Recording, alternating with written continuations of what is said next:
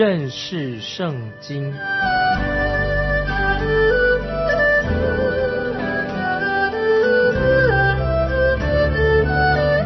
认识上帝的话，把上帝的话带到全世界。本节目是由认识圣经机构和环球广播电台联合制作，欢迎收听。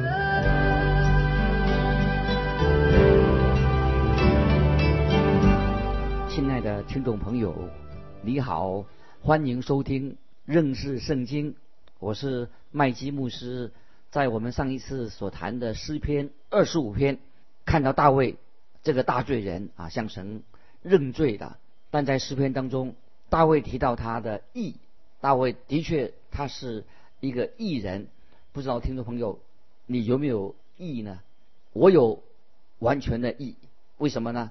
这个并不是属于我自己的义，在哥林多前书第一章三十节这样说：但你们得在基督耶稣里是本乎神，神又使他成为我们的智慧、公义、圣洁、救赎。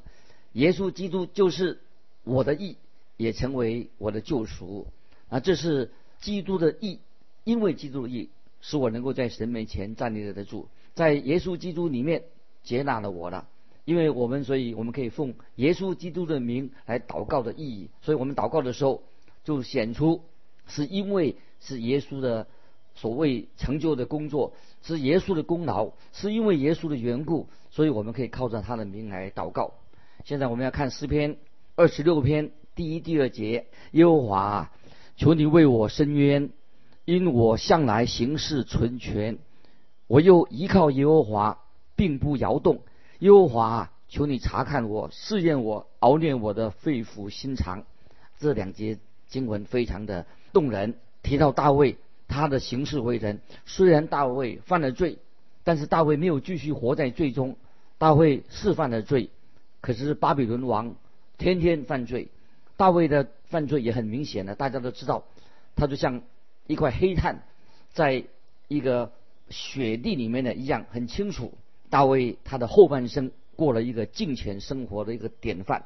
后来大卫成为君王的一个典范，每一个王都是以效法大卫所行的作为一个标准。如果凡是能够效法大卫王所行的君王，他就会被人认为是一个好王。这首诗篇也让我们想起诗篇第一篇的内涵。那么这在这里经文说：“耶和华啊，求你为我伸冤。”因为我向来行事存全，我又依靠耶和华。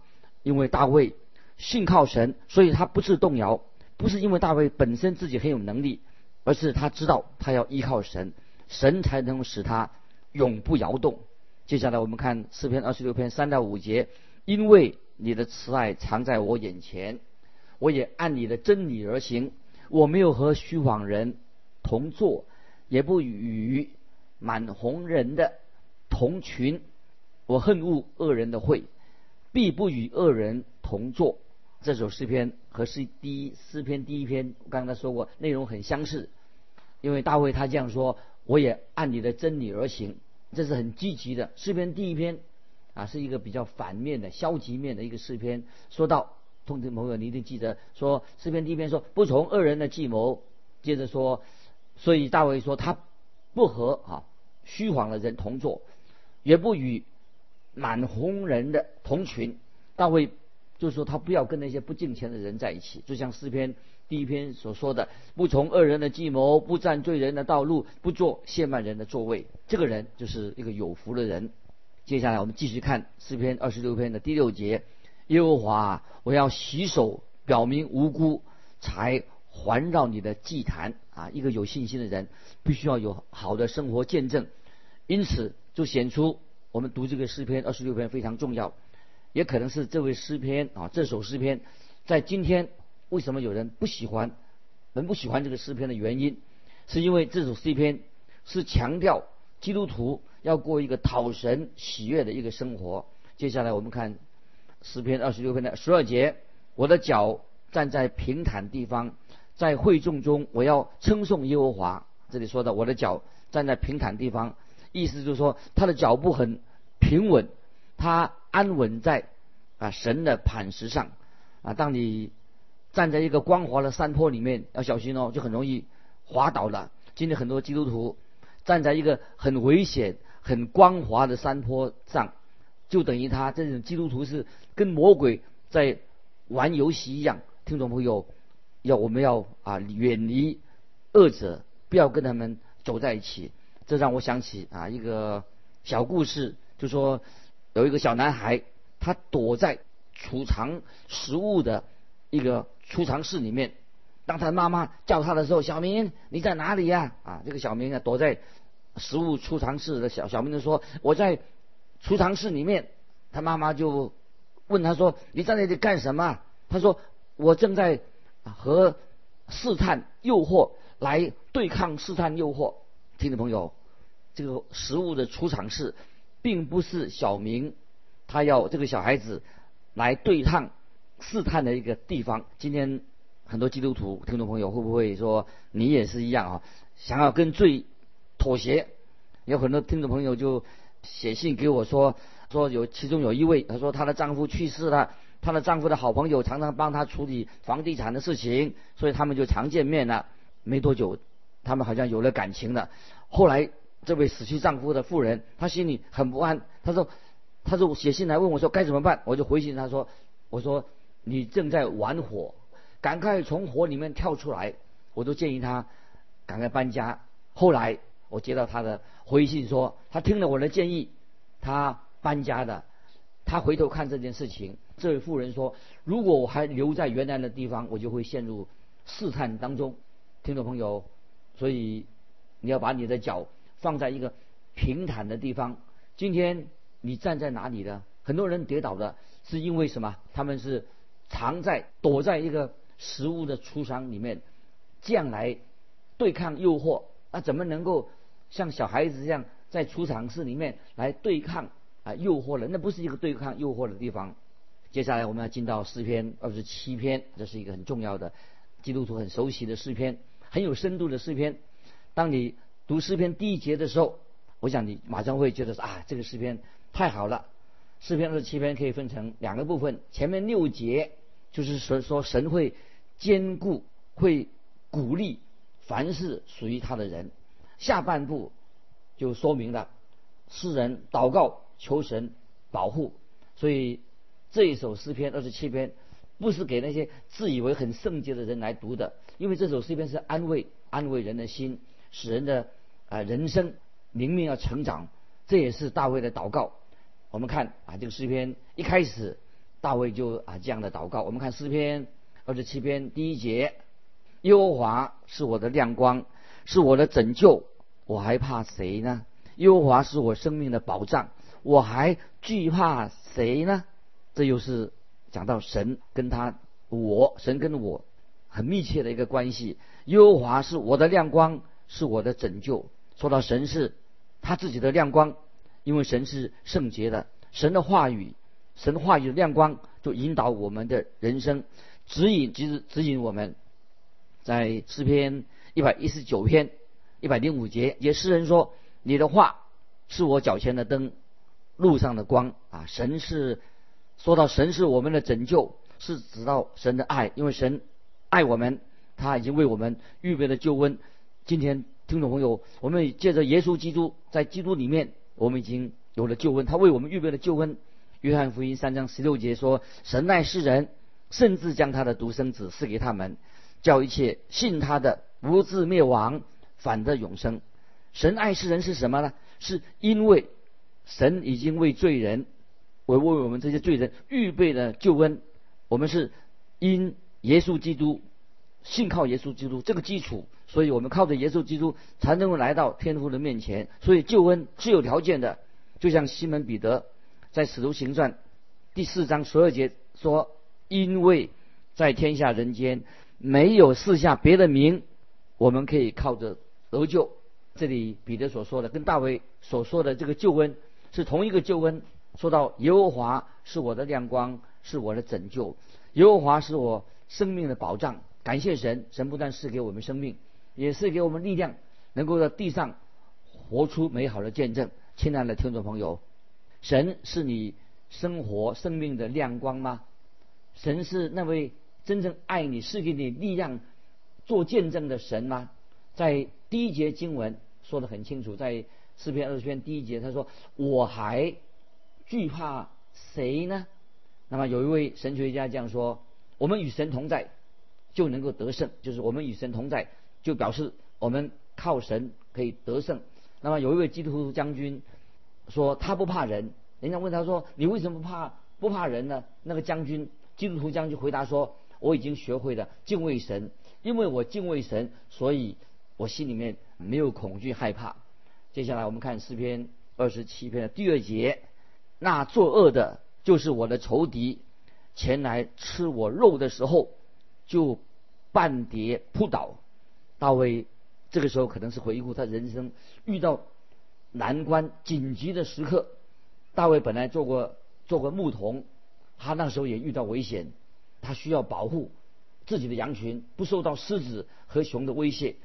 虽然不是他每天都会遇到这种事情，但是今天听众朋友，有些人很却像，很像狮子和熊一样，他们走在街上，这些狮子和熊今天走在街上要吞出吞吃那些基督徒。新约彼得前书五章八节这个经文很重要，彼得前书。五章八节说：“勿要警醒，勿要谨守警醒，因为你们的仇敌魔鬼，如同吼叫的狮子，遍地游行，寻找可吞吃的人。所以，听众朋友，我们要谨慎。今天也有像狮子、熊遍地游行、吼叫的狮子，要寻找可吞吃的人。我们要靠耶稣胜过我们的仇敌魔鬼。”接下来，我们看诗篇二十七篇第三节：“虽有军兵安营攻击我。”我的心也不害怕，虽然兴起刀兵攻击我，我必仍然安稳。感谢神，大卫对神有信心，他的信心建立在神身上，他相信神必定保护属于他自己的人。听众朋友，你有没有注意到，主耶稣在从死里复活之后，每一次主耶稣向门徒显现的时候啊，就会对门徒说：“不要怕，是的，不要怕。”今天我们听众朋友，基督徒，我们有一位复活的主，我们有时候会啊，心里会虽然感到恐惧，但此时此刻，我们就可以对主耶稣说：“感谢主耶稣，你与我同在，我单单的信靠你。”所以这会让我们的恐惧害怕很快的就会消失了。接下来我们看第四节，有一件事，我曾求告耶和华，我仍要寻求，就是我一生一世。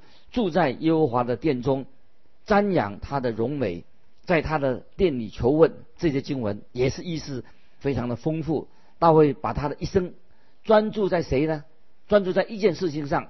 有一件事，他说：“我曾求告耶和华。”我们知道使徒保罗也有这样的属灵经历，在腓立比书第三章十三十四节，保罗说：“我只有一件事，就是忘记背后。”努力面前的，向着标杆直跑，要得神在基督耶稣里从上面招我来得的奖赏。听众朋友，今天听众朋友，你要不要愿意学习一个属灵的功课？我们不要像人生，不要像在厨房里面那个马大一样，因为马大的心里面很烦，他有太多的事情做了，心里烦乱。这个记载在路加福音第十章四十节说，马大他做很多事情，心里烦乱。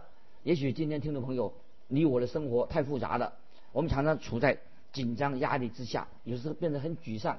听众朋友，你必须要专心做你该做的事情，最重要的事情，那么你会心里面会比较轻松。不是做所有的事情，在我自己服侍最快的日子，在什么时候呢？就是在我退休之后，我人生属灵的生命啊，是一个丰收的时期。因为在这段时间呢，我就专心的、专心的读圣经，祈求神。这段期间，我看到更多的人信靠主耶稣，那么比我以前呢，在任何时间呢，传福音看的所看到的人信主的还多，啊，我可以向神感恩。你知道为什么吗？因为我把我的人生所做的事情简简单化了，只做一件事情，只有一件事情，就是做教导圣经。正是现在我自己所做的事情，把人生专注在教导圣经的事上，我满心的欢喜，因为我相信。这就是神要我所做的事情。听众朋友，你有没有注意到，神也要你专注做一些事情？注意到大卫在生命中说，只有一件事情，就是什么？一生一世住在耶和华的殿中。那么我认为，大家不会认为说啊，大卫现在他就睡在会幕里面不再出来了啊。会幕中，会幕里面有约柜，就是神人相会的地方。主要是为什么说一生一世住在耶和华殿中，就是他愿意与神啊相亲啊，与神相见，就是表示专注在与神同在的一个属灵功课上。所以我们看到大卫花了很多的精力，把约柜带回耶路撒冷。他为了目的是什么呢？他是要树立起这个会幕，要策划一个荣美的圣殿吗？不是的。为什么他要这样做的？为的是，主要是为什么？建立圣殿。有会幕，就是要亲近神，这是大卫一生最重要的事情。那么今天听众朋友，我们也借着耶稣基督就能够亲近神，这是值得我们感恩的事情。耶稣基督让我们的生命能够专注在一个重点方面，就像罗马书五章一到五节，保罗告诉我们说，因信称义的人有很多的祝福。那么这里特别提到有一个啊祝福，在罗马书。第五章第二节所说的，说我们又借着他因信得进入现在所占的这恩典中，并且欢欢喜喜盼望神的荣耀。听众朋友，我们能够亲近神，实在太好了。这是大卫一生他重要的目标。大卫说：“有一件事我曾求耶和华，我仍要寻求，就是一生一世住在耶和华的殿中。”瞻仰他的荣美，在他的殿里求问，在圣殿里面有什么呢？当然就是有殿里面有施恩座。大卫需要神的怜悯，今天听众朋友，我们都需要神的怜悯。在神的殿里面有祭坛，这个祭坛就是预表了耶稣基督的十字架，所以大卫就可以因此他来到神面前。今天我们也借由耶稣基督，我们可以亲近神，我们都可以进到这个奇妙的恩典当中。所以，听众朋友，我在强调说，亲近神是我们基督徒的特权。难怪这首诗篇对神的百姓来说是一个很大的祝福。我们继续看诗篇二十七篇第五节：因为我遭遇患难，他必暗暗地保守我，在他亭子里把我藏在他帐幕的隐秘处，将我高举在磐石上。帐幕的隐秘处。在哪里的听众朋友？帐幕的荧幕在哪里的？当然就是在至圣所里面。至圣所只有大祭司一年才能够进去一次。那里有什么呢？就是有约柜。约柜是一个镀金的一个柜子。约柜上面最主要的什么？就是在盖子上要有一个施恩座，有血洒在那个施恩座上面。这是说明什么？预表耶稣基督他已经为我们流出宝血，让我们可以。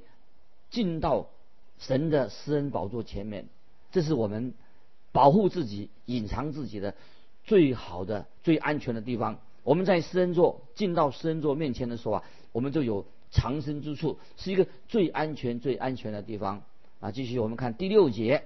现在我得以昂首，高过四面的仇敌。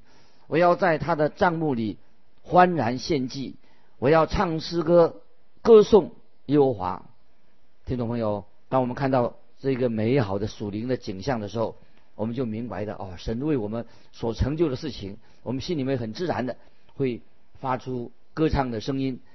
接下来我们看第七节，耶和华，我用声音呼吁的时候，求你垂听，并求你连续我应允我。那么我们知道，在隐秘处有神的怜悯，有神的保护。神已经为我们预备了一个安全的隐秘的地方，让我们在那里可以得到神的怜悯和保护。接下来我们看第八节，你说你们当寻求我的面，那时我心向你说：耶和华，你的面我正要寻求。感谢神。我们看到大卫说，大卫说神已经对他发出邀请。神说你们当寻求我的面。神说的。你们当寻求我的面，大卫就回应说：“答应回应了这个邀请，说我的心说耶和华，你的面我正要寻求。”这这经文太好了，那么神，听众朋友，神已经邀请你，你回应了神吗？跟一个不懂得表达爱的人住在一起，实在是一个很可怕的事情。听众朋友，做一个比喻说，婚姻不是一个女人啊，一个富人找到一个长期饭票啊，不是，也不是一个男人找到一个管家。婚姻是男女相爱才结婚的，不然的话就失去了婚姻的意义的。那今天我们跟神的关系也是这样，当我们面对神的时候。神对我们说：“我爱你。”神爱我们。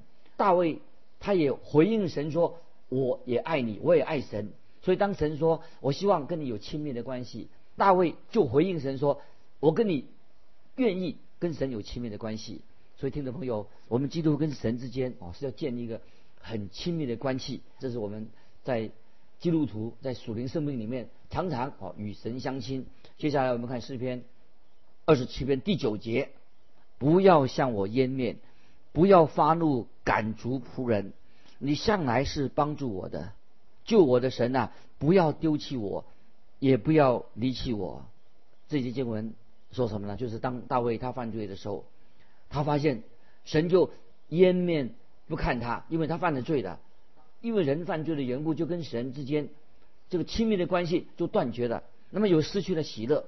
但是大卫他仍然在神面前认罪悔改，他就祈求神，祈求神什么呢？求神，求你使我仍得救恩之乐啊！这是我们基督徒啊，我们不是完全人，我们犯罪的时候，我们没有入走，就是回到神面前认罪悔改，求神使我们仍得救恩之乐。接下来我们看四篇二十七篇的第十节：我父母，我父母离弃我，耶和华。必收留我。这节经文啊，可以做另外一个翻译，这样翻译说：就算我的父母离弃我，神会收留我。感谢神，我们的神就是这样子。虽然父母会离弃我们，就算父母离弃我们，神会收留我们。神的爱实在太奇妙了。接下来我们看十一节：耶和华，求你将你的道指教我，因我仇敌的缘故。引导我走平坦的道路。大卫的意思是什么呢？意思说，我希望我能在敌敌人的面前有好的见证，因为我知道我的敌人会批判我，但是我求神啊，你来眷顾我。神啊，你帮助我不做那些羞辱你的事情啊，就是这节经文的意思。接下来我们看第十二节，求你不要把我交给敌人，遂其所愿，因为妄作见证的和。口吐凶言的起来攻击我。今天听众朋友，长久以来啊，我们会不会你有这样向神祷告的经历？怎么祷告呢？向神说，不要让我看见教会的领袖或者教会的长子，他们的我不要看他们的脸色来做事情。有没有这样的祷告啊？就是不要让教会的教会领袖或者长子看他们脸色做事。